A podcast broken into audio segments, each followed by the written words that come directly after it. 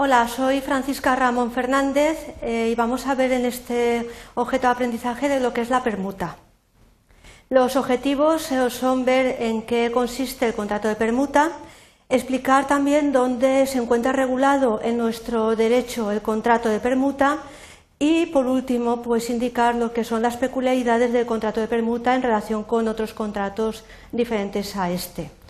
Para ello, los contenidos que vamos a desarrollar van a ser una definición del contrato de permuta y luego las dos peculiaridades que tiene este contrato, que son contestar a qué sucede cuando la cosa recibida no es propia del que la entrega, del que la dio, y también el supuesto de la evicción en el contrato de permuta.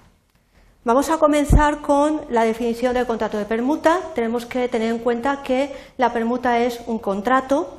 Esto significa que se regula por el Código Civil, se le aplica el artículo 1254 que define lo que es un contrato. Dice que el contrato existe desde que una o varias personas consienten en obligarse respecto de otra u otras a dar alguna cosa o prestar algún servicio. Siguiendo esta definición general de un contrato, aplicado a lo que es el contrato de permuta, lo podemos definir como que la permuta es un contrato que consiste en que cada uno de los contratantes se obliga a dar una cosa para recibir otra. Sería la definición de cambio de cosa por cosa. Se entrega una cosa y se recibe otra cosa. ¿Dónde podemos encontrar la regulación del contrato de permuta? Pues la tenemos en los artículos 1538 a 1541 del Código Civil.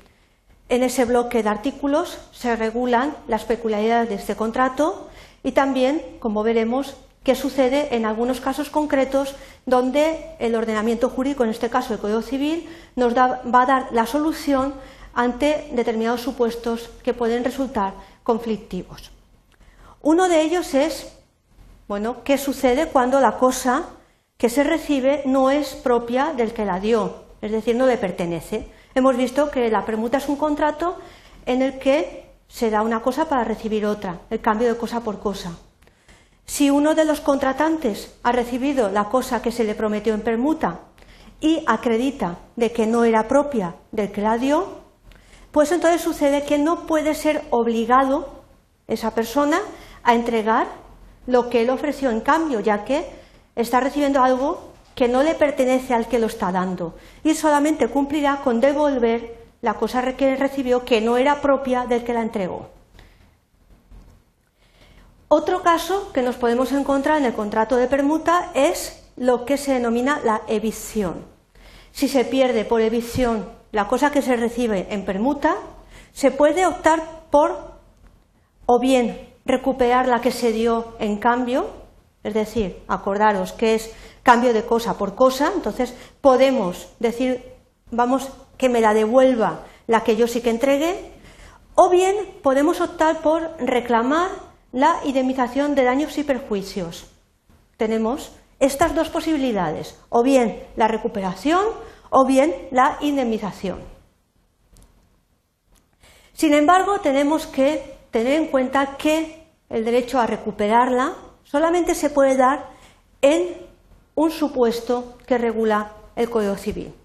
Tenemos entonces que el derecho de recuperación, que hemos visto que era una de las opciones que nos daba en el caso de pérdida por evicción el ordenamiento jurídico, pues solamente la vamos a poder utilizar, este derecho a recuperar la cosa que entregó, mientras esa cosa esté en poder del otro permutante.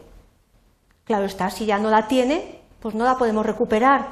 Y además, sin perjuicio de que durante ese periodo de tiempo hayan adquirido algún tercero de buena fe algún derecho sobre la cosa, que entonces habrá que respetarlo.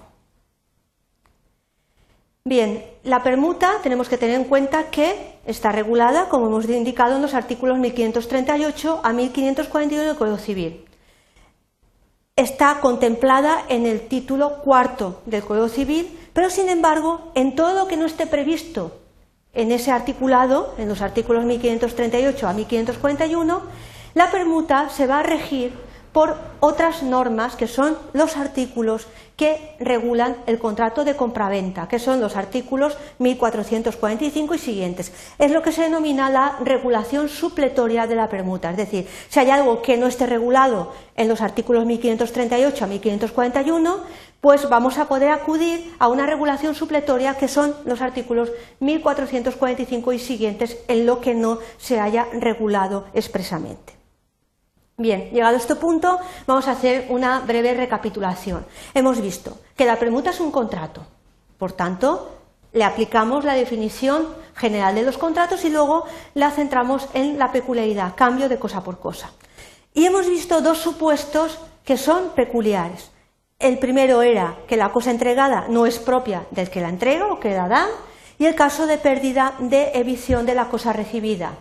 Y luego también hemos eh, incidido en si hay algo que no está regulado en los artículos de la permuta, donde podemos acudir para aplicarle una normativa que nos pueda solucionar algún problema que podamos tener en la regulación del contrato de permuta. Hemos visto que son los artículos 1445 y siguientes del Código Civil, tal y como expresa la misma regulación de la permuta. Espero que con estas breves eh, notas que os he explicado os resulte más sencillo ahora entender lo que es el contrato de permuta en el Código Civil. Gracias por vuestra atención.